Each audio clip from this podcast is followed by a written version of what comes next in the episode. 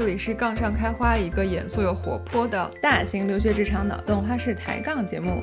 我是小 Y，我是小 M。今天真的 迎来了我们节目的历史性高光时刻。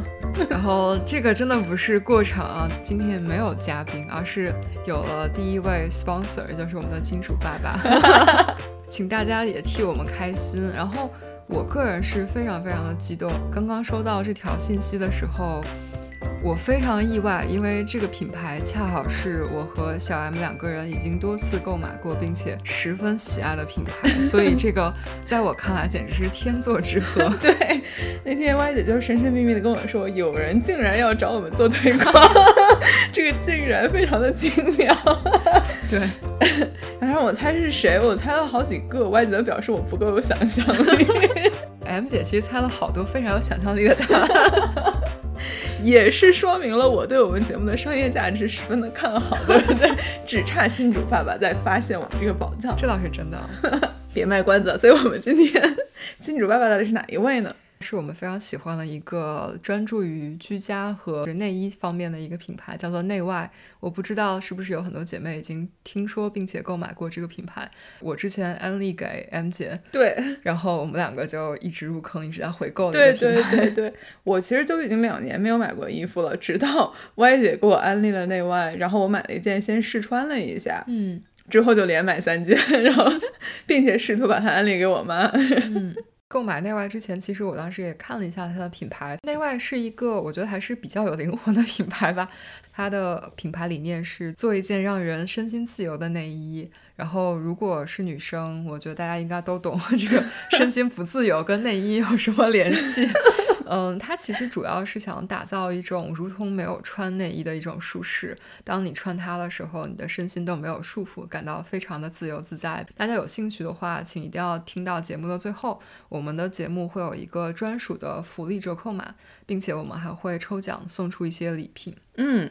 那我们在节目上呢就不聊更多的这种使用体验了，但是我可以说的是，我穿出了它的广告语里面的感受，所以我非常的喜欢。那如果有姐妹想要了解一下这个使用感受，可以在微信群里边小窗我们。其实对，好，那我们就是先不再进行更多的推广。金主爸爸真的是我们都非常非常喜欢，并且我们主动购买过品牌，然后我们也是非常喜欢才会在节目里面做推广。嗯，借着今天的这个话题呢，其实我们俩最近一直在想，呃，要不要跟大家聊一下职场穿搭的问题？因为觉得职场的穿搭它其实是一个怎么说呢？它算是一个形象密码。哦，我觉得 M 姐用到“穿搭”这个词，就让我觉得这不是我平时上班会做的一件事情。这个词就是太高级了，但是，但是我非常同意，它就是形象的一个密码。对，所以今天想要跟大家聊一下，呃，职场的穿衣密码。嗯，那首先呢，想问一下 Y 姐，就是上班穿什么，其实是一个挺复杂的问题。就算你不说穿搭，不说搭的话，就光就光穿什么，它其实就挺复杂的。啊，我非常同意。我个人真的是觉得穿什么上班是一个非常难的问题，而且作为一个女生，我觉得对于女性来说，这个问题会更加复杂一点。其实你想一想，你想到非常高大上精英上班人士，可能男生就是西服加皮鞋加衬衫。就是你有一个这种非常专业的形象在那儿，但是女生就感觉它是一个 total package，就是你不仅要穿的非常的得体，你还要配合非常精致的妆容、发型，你还要穿高跟鞋，然后呢，你的包包要什么样子，然后你的气质要怎么拿捏，这都是非常非常多。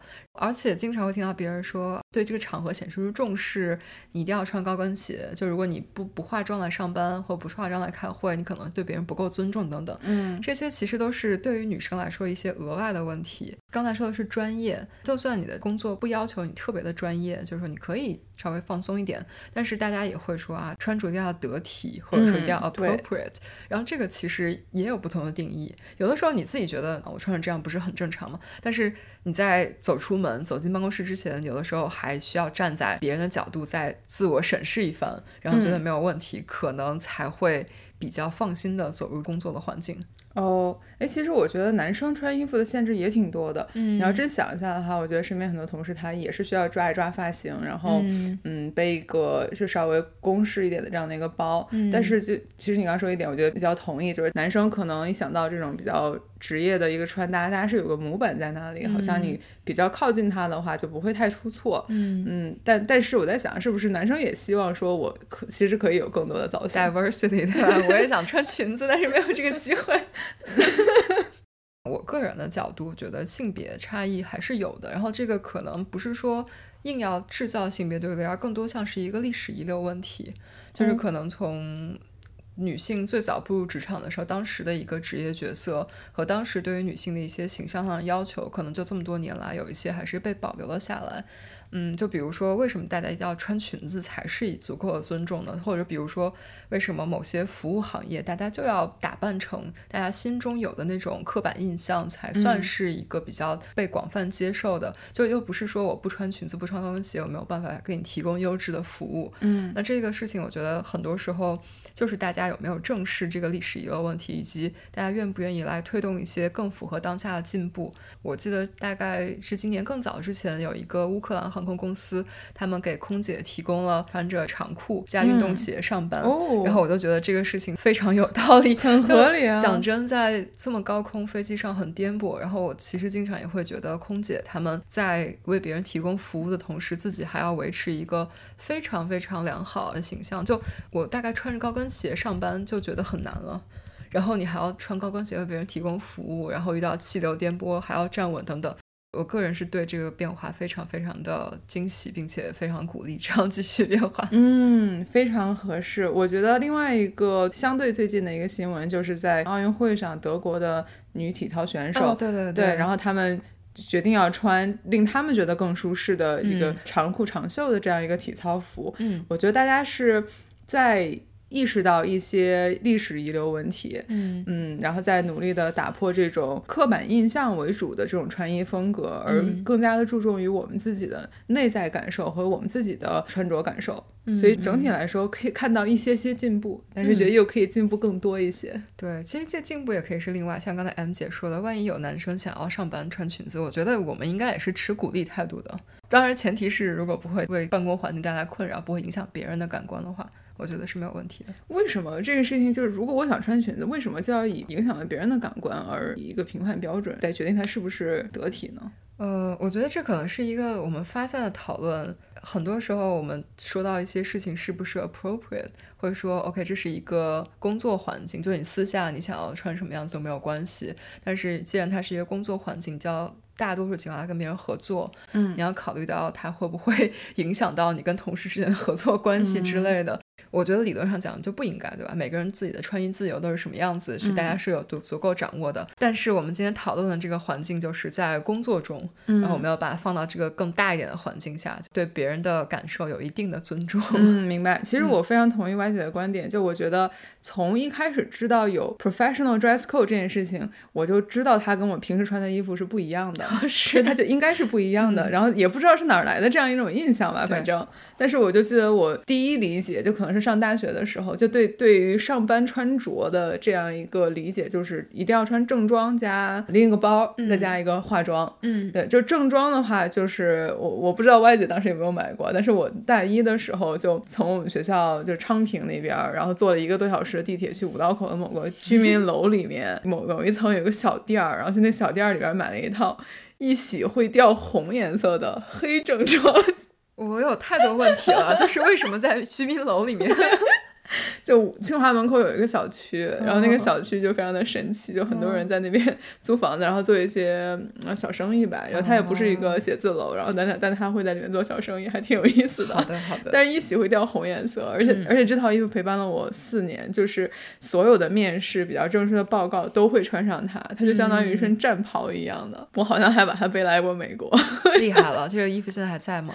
好像还在，因为我应该是把它带来了美国，但是后来发现它其实是在美国的上班穿搭以后其实是不合适的，overdressed，对 overdress，然后我就又把它拎回去了。哦，厉害了，嗯，对。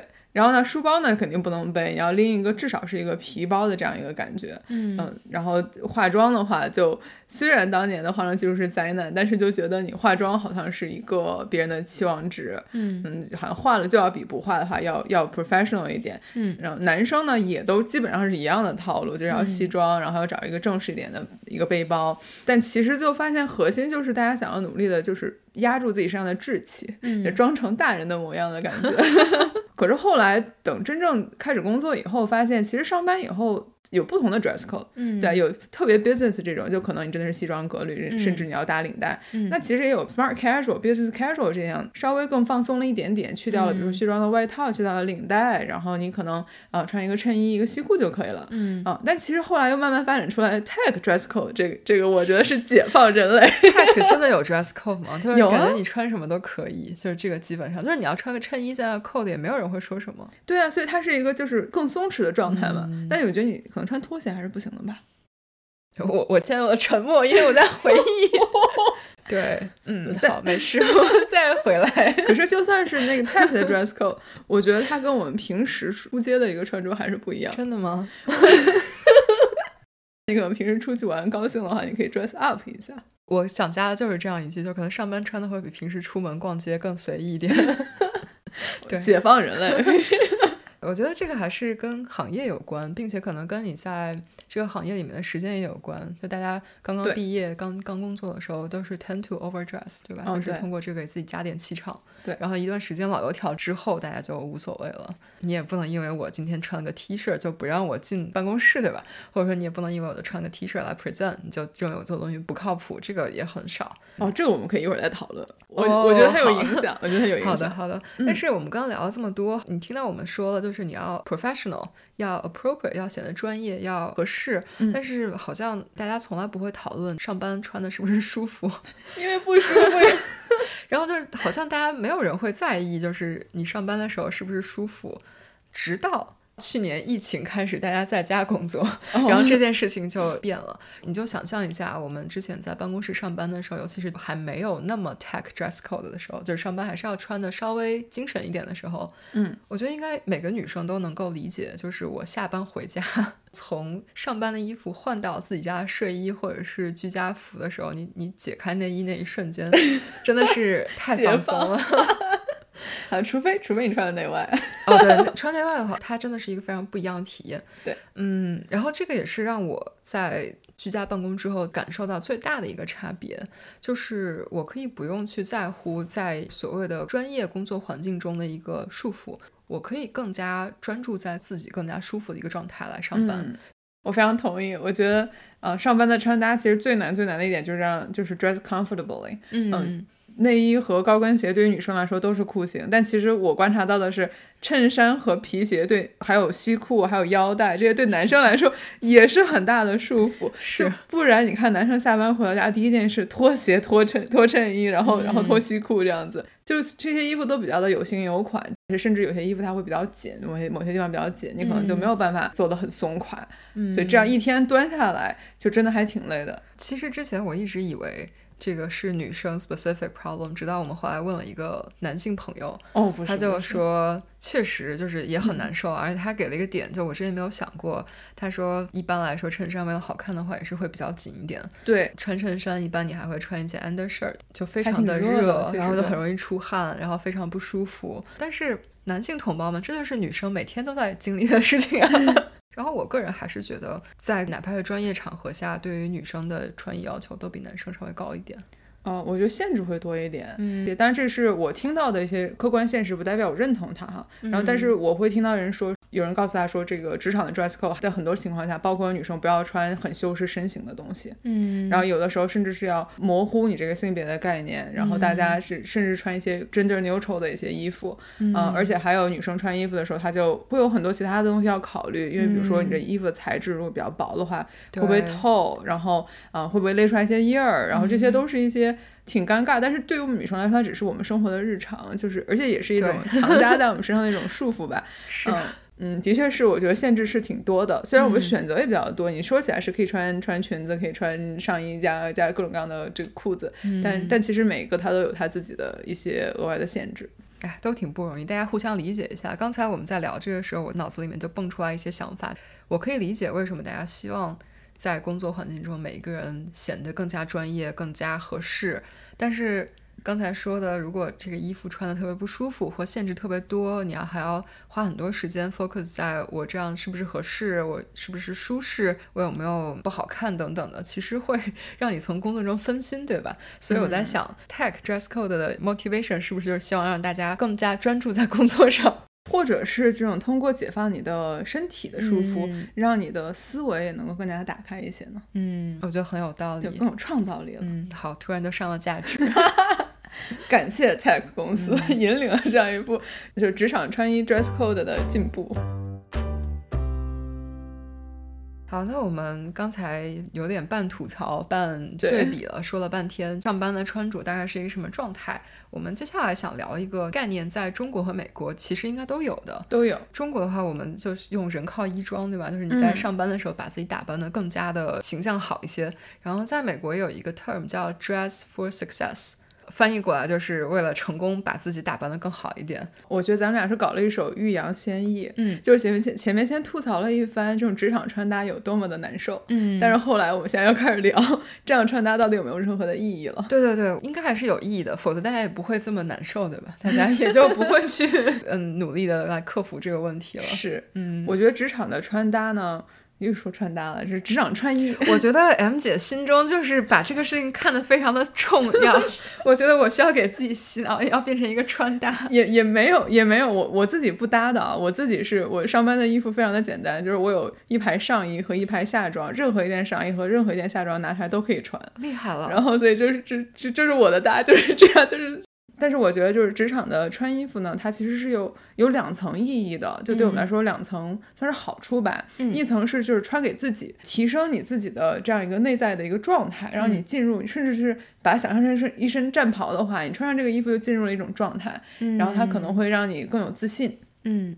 另外一层呢，就是穿给别人看的，嗯，就是这种是是可能帮助我们打造一个职场的形象啊，或者人设，然后甚至是一种气场上面的一个加成，嗯，所以我觉得这是我对于职场穿衣，它还有它的。巨大的好处的之所在。对，其实我刚才就在疯狂点头，因为首先第二层我觉得是非常非常容易理解的，嗯，这也是大家大部分人觉得我上班为什么要穿的特别 professional，嗯。嗯，但第一层我也是去年就是大家刚刚开始居家工作之后，当时我们聊过，就是感觉工作和生活的边界感非常的模糊，对，当时就有一些人写出来建议，就是你可以做什么让上班变得更加跟生活分开一点，有一个建议就是你还是要花一点时间把自己 dress up。嗯，然后哪怕你今天没有什么会，但是你还是要给自己穿上平时上班会穿的衣服，告诉自己我现在是在上班状态，然后而不是穿着睡衣在上班。对，我觉得这个还挺有趣的。对我非常同意，尤其同意的是在面试的时候跟平时穿的可以不一样一点。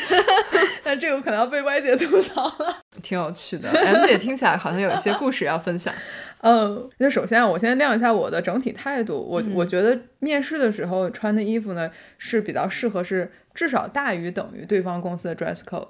嗯，就比如说我们从最严谨的 dress code 是 business，然后下一级是 business casual，然后再下一级是 tech 的话，如果你面 tech 公司的话，你可以从 tech。或者 business casual 这边挑一种去穿，嗯，但是如果你面了一家就是稍微 business 一点的公司的话，你你至少要穿到 business casual，然后可以在网上穿穿到更 business 一点，嗯，这是我我觉得比较合适的面试时候的 dress code，嗯，然后为什么呢？一方面是我觉得你穿的大于等于这个公司的 dress code 呢，是第一是不会出错了，是肯定是对于对方公司的一个 respect，对吧？然后第二是。我自己会倾向于自己穿的更严谨一点，会让自己调整到一个进入面试的一个紧张的一个状态，嗯，而且也把自己跟平时的工作区分开来，嗯，之前为什么会被吐槽呢？是因为这个季度啊，然后我是在负责呃学校招和 MBA 的面试，然后所以绝大多数的学生呢都是比较的西装革履的，就是在面试，虽然大家都是在 Zoom 里边 virtual 面试，嗯。然后直到有一天我面到了一个 candidate，然后他穿了一个 T 恤，然后这个是这个季度唯一一个穿 T 恤的，然后而且这 T 恤可能不是重点，重点是他整个面试过程中他坐在一个肯定是一个很舒服的椅子，而且肯定是一个转起来非常 smooth 的椅子，不然他怎么能在这儿转了一个小时的椅子？就是他不停的在转椅子，不停的在转椅子，甚至他在算题的时候，他都还在转椅子。我觉得他真的实在是很神奇。嗯，但然后面完出来以后，我就去跟歪姐吐槽说，我刚才面到一个很有趣的 candidate，这么多场面试，他是唯一一个穿 T 恤的，而且他真的在不停的转椅子，真的好 distracting 哦。然后连歪姐就灵魂反问了我一句，歪姐说你穿的啥？我看了一眼我身上穿的公司 T 恤。就是我在想，你在吐槽他的时候，他是不是也在跟同学吐槽？我今天去面了某个公司，你猜 面试官穿了个啥？面试官就穿了个 T 恤，他们公司也真的太不 professional。当然，我觉得 Candy 应该不会吐槽了，就也我只是也许会。当时反问 M 姐，只是想就提醒她，就大家现在其实都是 virtual 面试，而且可能工作比较忙的话，就面试官要求也不要太高，或者说其实这个小朋友是认真做了 research 的。对对对。然后知道 C 公司现在正在转型融入科技公司人设，所以人家可能平时也不穿这么 casual，只是来面试前就临时换了件 T 恤要融入，对吧？一看，哎，面试官也穿了 T 恤，我无缝融入，就挺开心的。但是。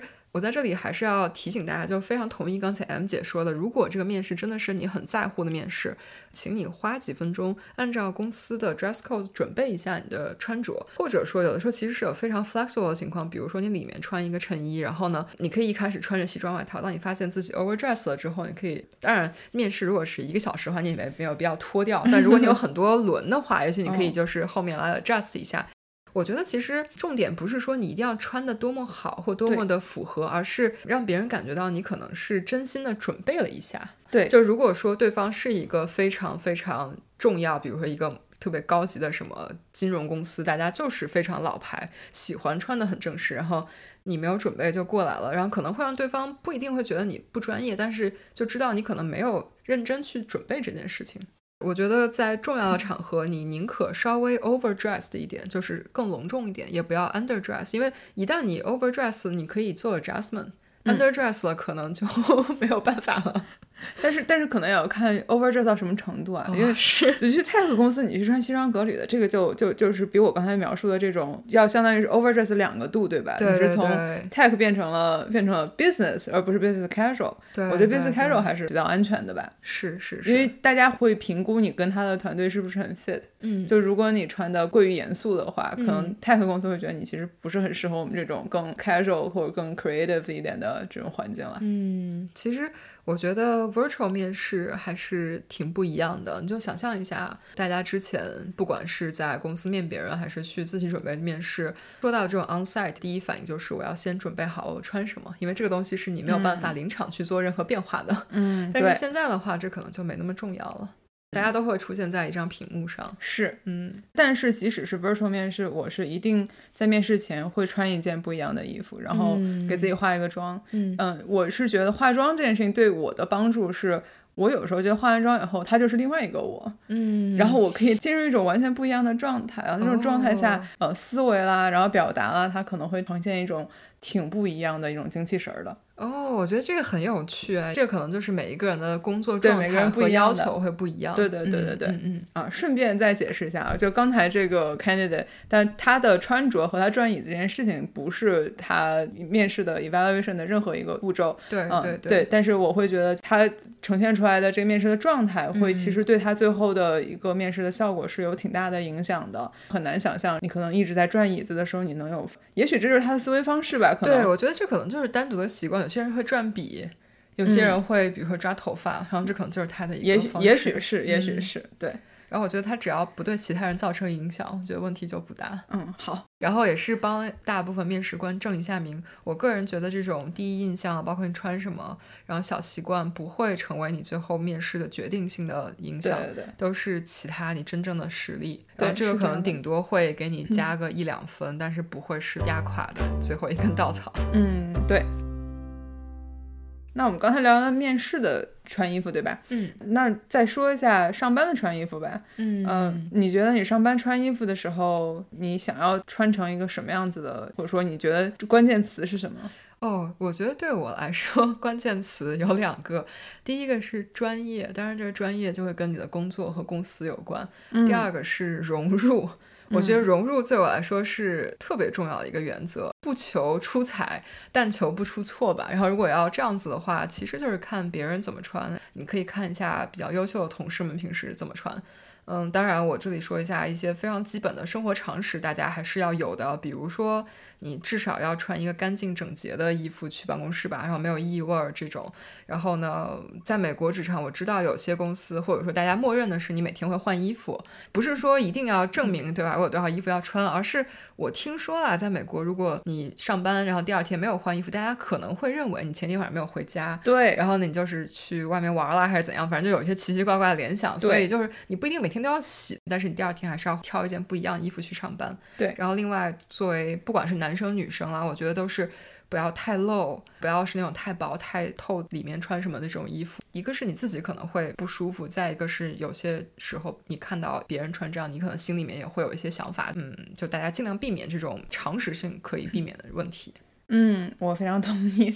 嗯，对我来说就是 dress to the job。嗯，就如果这个工作要求我展现的样子是这样子的话，那我就去。利用穿搭去展现这个样子，也是刚才我说的，就是职场穿衣服的两大目的嘛。一个是我自己的体验，一个是去打造一种形象。嗯，那比如说我的工作呢，它要求我就是要体展现出来一种稳重，然后甚至有点 sharp 的样子的话，对我来说，我上班穿的就不会是我最 casual 的衣服。然后那有的时候甚至我会觉得它是 gender neutral 的，就比如说衬衣西裤，男女都可以这样穿。嗯嗯，但如果呢，我们这个时候说我们换到一个强调创意的这样的工作，或者是时尚一点的这样。工作的话，那大家就应该是另外一种穿法，就要体现出来跟你这个工作内容相符的一种精神状态。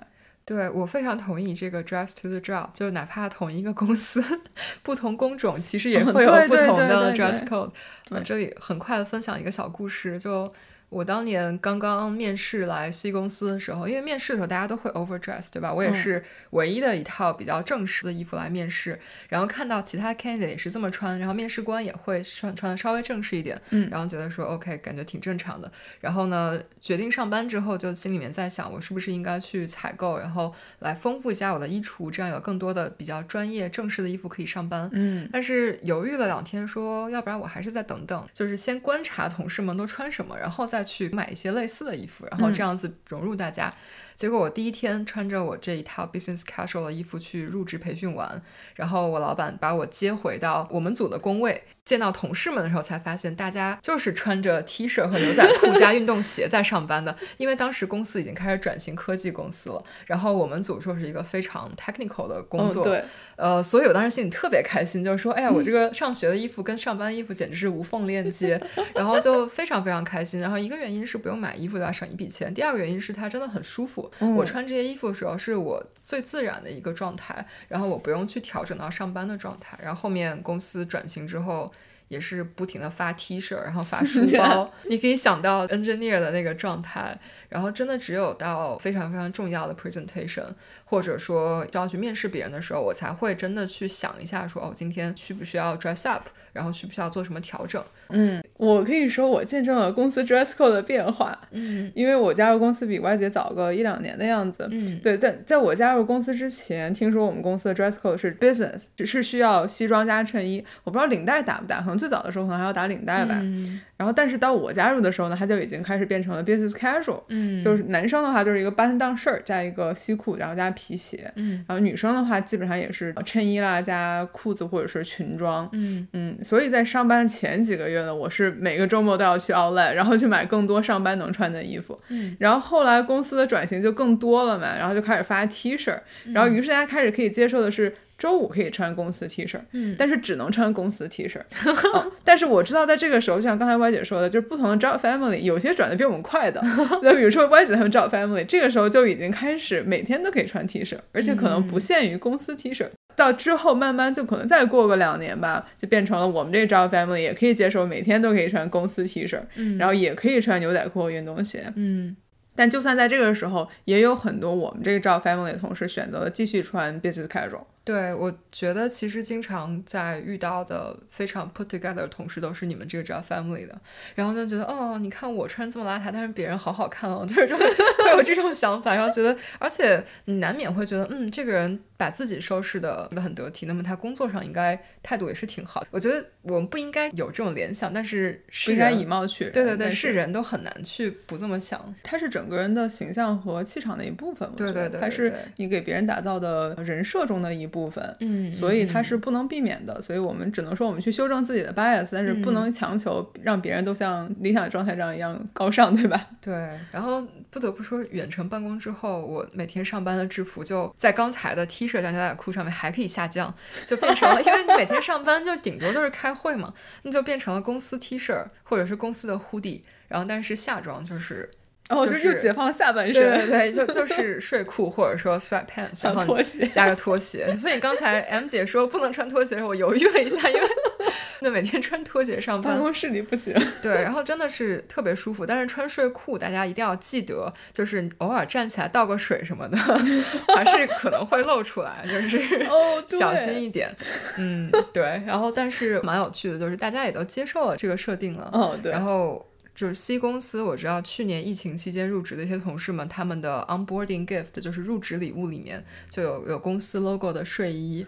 然后我当时听到就太羡慕了，我说我也希望有，我也要有。这个这个就是以后什么 casual Friday，你就可以直接穿这个去公司了，就公司发了衣服啊，可以穿，觉得很开心。哦，你说起来 Friday，公司里有些。挺有意思的，就在以前还在 business casual 的时候，因为大家想说要转型 tech 嘛，然后就从先从 Friday 开始试水，然后其实就有有一些人开始搞出来一些奇奇怪怪的 Friday 的 dress code，比如说有一个 team 我知道是因为他那个大佬呢他是夏威夷人，然后所以 Friday 是 Hawaiian shirt Friday。哦，我知道这个组之前在我们边上经常看到周末大家都穿了 Hawaiian shirt，对对对。然后我们组当时是 pink shirt Friday，哦，然后我还专门为了 pink shirt Friday 去买了一件 pink shirt，因为我在。之前是没有一件粉色的衣服的哦，interesting。我是那个时候才发现，男生其实穿 pink 还挺好看的。虽然我们说现在 work from home 以后，大家的 dress code 就更放松了一点，或者更解放了一点吧，嗯，但我还是观察到了，就根据自己的这个职级还有。场合的变化，我能感受到同事他的 dress code 的变化，这是从之前在办公室的时候到现在都会有的。嗯，比如说我有个前老板，他会在搞团建的时候呢，穿我们团队的专属 T 恤，嗯，但是下一个小时你就看到他穿上衬衣而出现在镜头里，因为他可能要去开一个比较高层的一个会，嗯，嗯，然后再再或者啊，比如说元宇宙这家公司，蹭 Q 一下这个蹭一下热点，元宇宙公司 CEO 平时穿的也是 T 恤，穿的很溜，嗯，然后但是。你看他去这个国会开会的时候，还是西装革履的，嗯。就是说你可能根据你的场合，然后还有你的职级，还是回到这个衣服是给自己的人设加成这一点，嗯。然后大家会调整自己的这样一个人设，嗯，而且呢，我觉得就算是公司号称是转型 tech 了，但其实大家有没有穿的更精心一点，还是能够有差别的，你能体现得到。就比如说同一个 dress code 下边，它的版型啦、面料啦，是不是更？服帖，然后没有褶皱，然后穿的质感是不是更好？其实是能看出来大家是不是在这个穿搭上花了心思的，体现出来的精气神儿也是会不太一样的。而且就算是穿了 T 恤，有些同事还是会把头发做的比较的干净利落一些。嗯嗯，大家还是会有一些差别的，只是说这可能跟你愿意在这上面花了多少钱和精力是有关系的。然后只不过说这是一个有效的人设工具啊，并不是要求所有人都要去这么穿，并不是要求所有人都要去我去定制一个衬衣，然后或者是需要把这件很 fit，然后买一种比较比较 lean 的一些衣服。嗯啊，但是呢，你可以用穿着去打造你想要留下来的印象。刚才 M 姐说到了面料啊、版型啊什么的，我想只想说，反正我穿的都是公司发的。对我也是。如果说它有问题，一定是公司老板没有挑好。希望大家就是老板们听到之后，下次订衣服的时候可以多看一下这个面料舒适度啊。这个面料舒适度，大家在收到 T 恤的时候，这是大家第一个反馈。可能还是我们比较贫穷吧。我在想，如果衣服真的很多，就也不会在乎公司发了一件什么料子的衣服。那不行，现在公司给我发的 T 恤已经成为了我衣柜的主力。为什么我可以一排上装和一排下装随便拿？一排上装全是公司 T 恤啊？那我觉得穿什么都没有错了。嗯。那不然我们再聊一下，就如何利用衣着来打造一个职场的形象。嗯。其实刚才 M 姐说了很多，就是你要利用它来第二点穿给别人看的时候，嗯，如何帮助自己打造一个更有效的职场形象。就说到这个话题，我脑子里面就浮现了好几个人，其中一个是就是之前 C 公司一个女性领导，感觉你在任何工作场合下遇到她，当然我也没有在生活中遇到她过，她都是非常精致得体的，你就觉得这个人是一个任何时候都非常 put together，你不觉得她会有狼狈的时刻，然后任何时候从容，对都很从容，非常符合自己的位置和非常符合她这个层级下面人应该有的一个状态，嗯，然后你就会觉得好像你可以相信她做的 decision。是比较正确，你可以相信他。我觉得对他印象很深，是因为他也不是那种非常像男性气质去贴合的一个女性领导，对，他还是会有，就是他穿衣什么，其实非常非常女性化的一个角色。但是你就觉得他的这个形象是很有力量的。嗯，然后另还有一个前同事，就是他虽然说我们招 family。刚才也听到，就非常拉垮，每天就是穿 T 恤、牛仔裤、运动鞋。但是这个同事就是每天还是会在这样一个大环境之中，没有降低对自己的 要求。就他是真的会穿搭衣服来上班，并且还是会化一点淡妆。我之前每次见到她，我都觉得很开心，就觉得说有这样一个小姑娘在边上，谁不高兴呢？就我作为一个 女生，我也很高兴。然后，并且刚才说到这两个同事，他们的工作能力都很强，就是在你本身能力不差的情况下，那这样的形象绝对是会给你加很多分的。想到他们两个，就觉得嗯，这个形象非常有帮助。我觉得我们正在暴露我们巨大的以貌取人，是？我觉得这样确实不好了，但是嗯。至少是我们承认我们有这个 bias，我们会来 correct。我们刚才也说了，还是会以专业度来做最重要的衡量的。嗯，是这样。然后刚才虽然 Y 姐举了两个女生呃同事的例子，嗯，啊，我这边有一个男同事的例子，有一个前老板，然后他是公司里边转型 tech 以后，他坚持不穿 T 恤。哦，他是坚持每天要啊 business casual。你这么一说，我突然想起来，确实是，而且偶尔需要团建穿 T 恤，他都是把 T 恤套在衬衣外面。对对对对对，他是一个坚持不穿 technology dress code 的人。为什么呢？啊，我问过他，然后他说是你要 dress to who you want to be。嗯，所以他就是说我想要升到总监，嗯，那我就要去看现在公司里面的总监都怎么穿。那刚才咱们说过，就是公司里面根据这个职级啊、场合啦，其实大家穿的还是会有一些越来越 serious 的这样一个倾向的。嗯，所以他就是我不能往下跟你们这些 跟你们这些 analyst 穿的一样，但是我要去跟总监们穿的一样。所以他是按照一个这样子的 dress code 来要求自己的。嗯，当然他的意思是说呢，你要自己给自己一个 reinforcement。嗯，啊，就是说你先自己心里给自己一个暗示，就是我要以下一级的标准来要求自己，这样你在表现的时候。可能会更容易的进入到这样一个下一级的这个状态，也是咱们刚才说的，就是一半是穿给自己，是给自己的一个暗示，就给自己的一个高要求，然后另外一半可能是他要想打造一个我给人的印象是更加的 sharp 这样一点的一个印象。嗯，当然了，again，这是整个这一期有巨大的这。以貌取人的倾向，然后但是一个客观现实，我觉得。对我其实刚才也想 call out，确实我们两个说的很多评价以及给的很多例子里面都有这个以貌取人的偏见，但是我觉得这就是虽然是小样本，但是是对客观环境的一个映射。嗯，大家努力的克服这样的偏见，在真实的工作环境中，然而你其实大家每个人都是或多或少会有这样的一个偏见的。然后你没有办法去控制别人去怎么想，但是如果你想要让这个偏见对你有点不那么负面，或者甚至有点积极作用的话，你可以利用它，就是在不给自己增加很多困扰的情况下，就你也可以用大家的这个所谓的以貌取人的嗯 作用来给自己打造一些人设，对吧？会让你的工作变得更加轻松。我同意，嗯。可以根据不同的场合，想要给别人留下什么样的印象，其实不是说你一定要一直维持一个怎样的精致度，而是说你在穿衣服之前想一下，你在一个什么样的场合，你的受众是谁。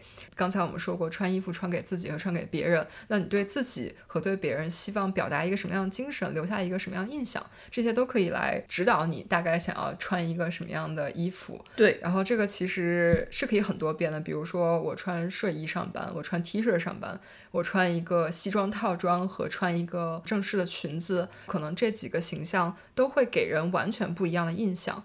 那么，当你想要表达某一个 message 的时候，嗯，有可能某一套衣服会更好的帮助你表达这个 message。那么你就可以来适当的考虑一下。嗯，非常同意。嗯。啊，当然我们并不是说大家都要去买那种很贵的衣服。对对对，我们刚才说的其实就是它跟钱没有关系，对，更多的是有这个想法，就是在你已经有的衣服里面，在你的场合下挑一些更加合适的就可以了。它其实很多时候是一个 intention。对对对对对对对。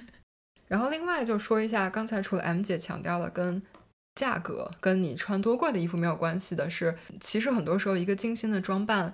也并不是是为了让我们变得多好看，包括化妆，它可能一方面是给自己戴一个面具，让你进入状态；另外一个方面是你进行了这个操作之后，其实是一个仪式感，会让你自己有一个更加自信的过程。心理上会觉得我化了妆，我现在是一个更加自信的状态。然后在你这种自信的状态下，你的工作表现可能会更好。然后包括你这种自信的气场也会涉及到别人。然后之前有的时候会听到说说啊，我觉得我化了妆之后，别人对我的状态都不一样了。我有可能。是因为你妆前妆后差别比较大，别人真的发现，但更有可能的是你自己做事的底气就自我感觉不一样。对对对对对，你可能会自己化了妆更加自信之后，感觉别人对你更加友善了，但其实也不一定是这样。我非常的同意。嗯，虽然我们平时并不化妆。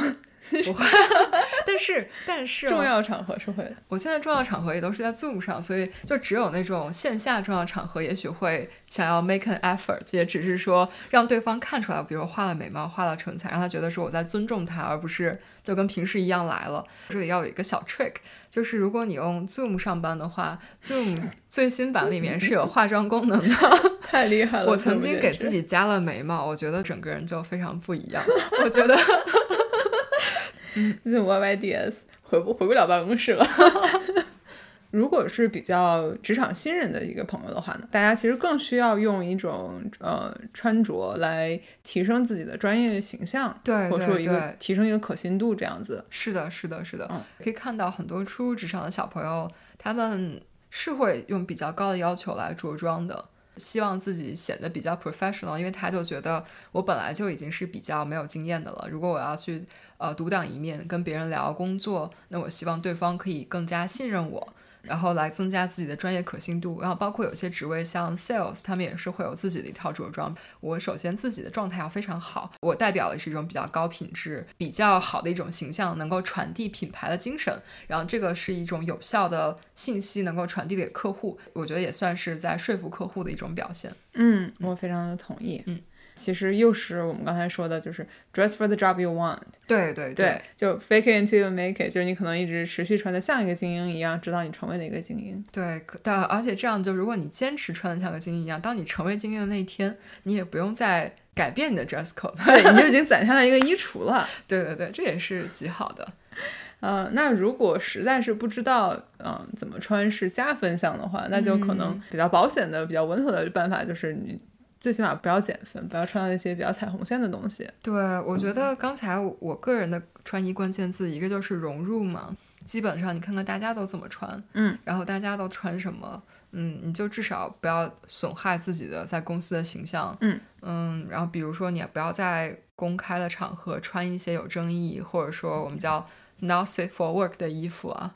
我们之前说过很多遍，所有在公司发生或者与同事相关的场合和行为，都可能会被对方认为是你工作的一部分，对，都可能会对你的工作有影响。所以，当你自己把握不好这个边界的时候，你宁可就比较保守。嗯嗯，有一些玩笑就是你觉得是玩笑，但对方如果 feel offended，负面形象一旦形成了，你也很难去来对对方来进行任何的 correction。嗯，然后另外就是一些场合，比如说哪怕是 Halloween costume。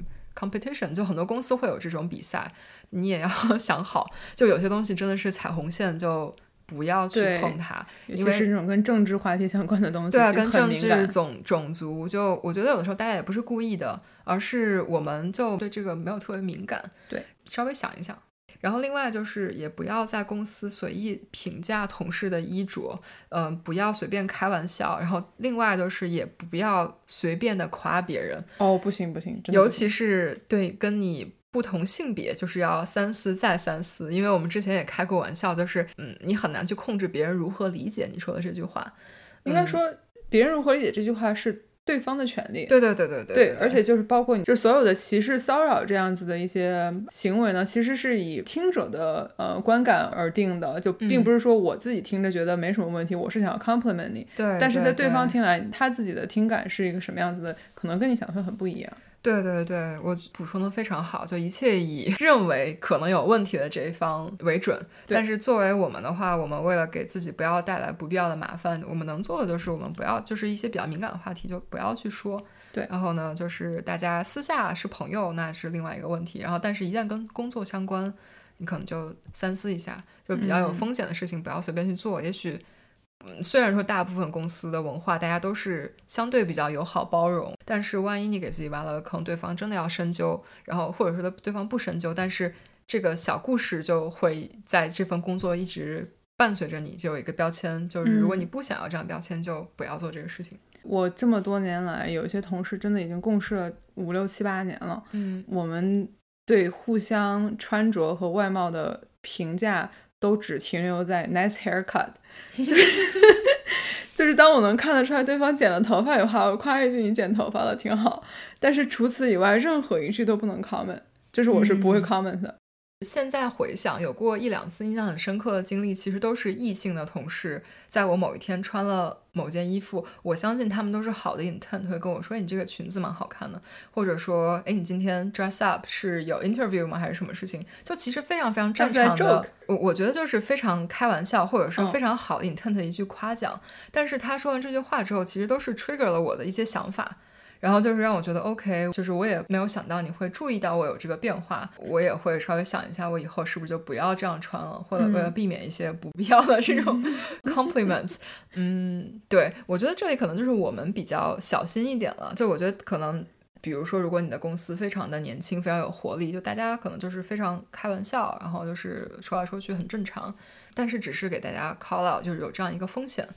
嗯，每一个人都可以根据自己的环境和自己的行事方式来进行 adjustment，就是我们只是把这个 common 放在外面。嗯嗯，好。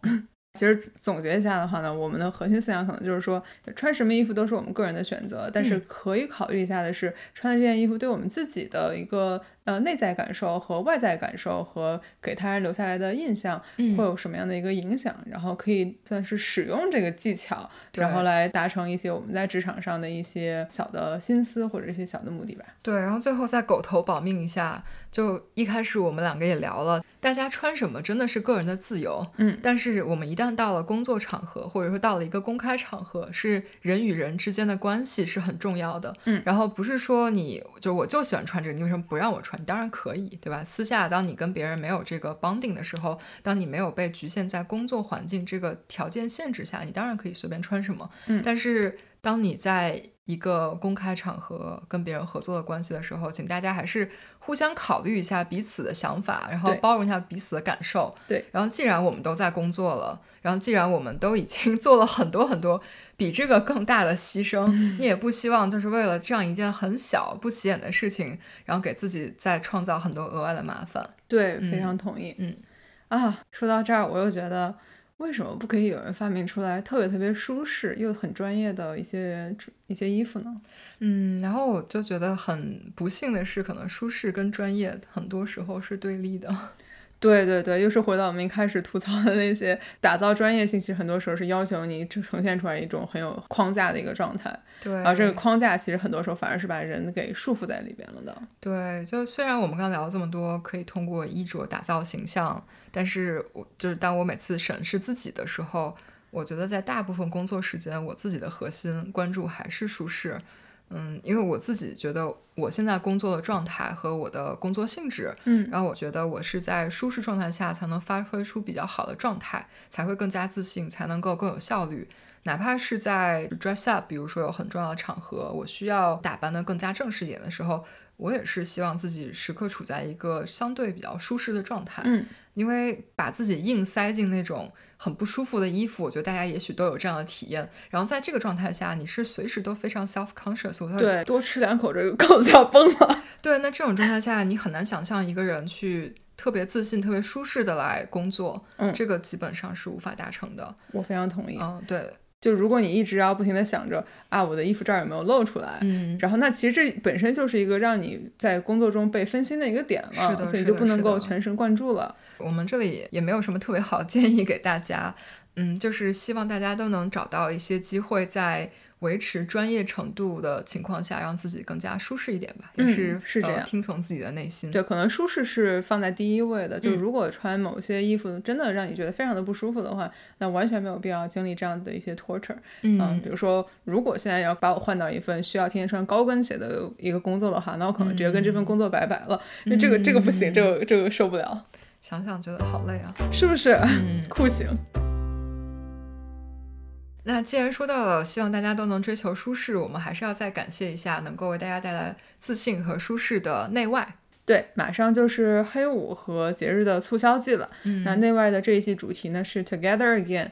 啊，当我们从被疫情打乱的生活中慢慢的恢复出来，啊，我们会有更多的时间跟家人和朋友团聚。那如果你在为关爱的人挑一件礼物的话，那内外应该也是一个很不错的选择。然后至少它是今年我打算送给我妈妈的呃一个礼物，嗯，因为我给她安利了好长时间，但她真的好固执。然后她是把它加入购物车，然后后来觉得啊双十一要抢东西好烦啊，然后她帮我把它给拿出来了。哦，好好好，我给 我给你买一件好了。它的明星产品就有一件是叫无尺码云朵内衣，对，就不用挑，就是它是 fits almost everyone。然后如果你要送人的话，真的是一个非常非常贴心，而且完全不用想太多的礼物。对，而且真的非常非常舒服。就先说一下，我们确实是有跟他们合作，但是呃，在合作之前，我和 M 姐都是每个人买了好几件的，所以嗯，这个真的是一个比较好的产品。既然呢，大家听我们节目听到这儿了哈，我们肯定要有一些专属福利放送一下，对不对？那第一呢，是我们节目呢有一个专属的折扣码，然后这个折扣码呢承载了我们对大家摸鱼快乐的真挚祝福。哦，我们的折扣码是 Happy 摸鱼，Happy 就是英文，摸鱼是拼音的拼音，对。折扣码也会出现在这期节目的描述里面，对。然后折扣码长期有效，如果你有兴趣，就是我们希望大家可以看一下这个产品。然后我们是不会从大家的购买中获利的，只是真心的觉得产品还不错。嗯，对。啊，这我们就不在节目上谈更多的使用感受了。但是呢，第二个福利呢，就是我们我们会在这期节目里边进行一个抽奖活动。嗯啊，那具体的参与方式呢，就是如果你可以把我们这期的节目或者是微信的公众号的那篇推文啊，任意一个形式转发到你所使用的任何一个社交网络平台，然后微信朋友圈啦、豆瓣啦、微博啦，然后还有甚至其他地方啊都可以。那只要截图给我们，然后就可以参与抽奖。那我们会抽奖送出两件内外。的云朵无尺码内衣，嗯，希望大家如果有兴趣的话，就随手转发一下。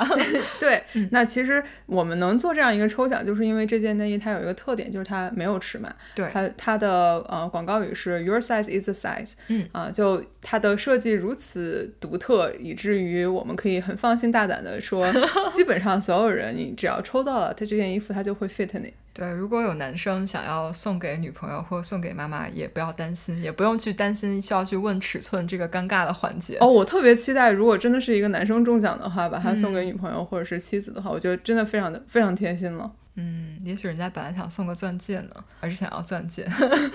哦，这不冲突，这个好，就是说就不要改变你本身的礼物计划，但是还可以再加一个。那由于邮寄条件的限制呢，我们节目的云朵内衣只能送给美国地区的听众了。然后非常感谢内外还为我们的听众准备了第三个福利，这个福利就是相对比较灵活一些。那具体的参与方式呢，是大家可以在十一月三十日这一天之前呢，关注内外的官方 Instagram 账号 at 内外 official，截图呢发给我们的微信公众号杠上开花播客即可参与抽奖。啊，内外为我们的听众准备了什么呢？哦，他为我们两位听众准备了每人三十刀的 gift card，可以用于在内外美国的官网上任意选购喜欢的产品哦。好，那今天的节目呢，差不多到这里就结束了。那欢乐的时光过得总是这么快，又到了时间说拜拜。那么在大家下次 dress up 去办公室之前。那可能要相当一段时间，对我们来说可能是相当一段时间，但是对于在国内的听众，或者说已经开始恢复回公司的听众，可能就是明天，对吧？我们祝大家的工作和生活都能杠上开花，节节高。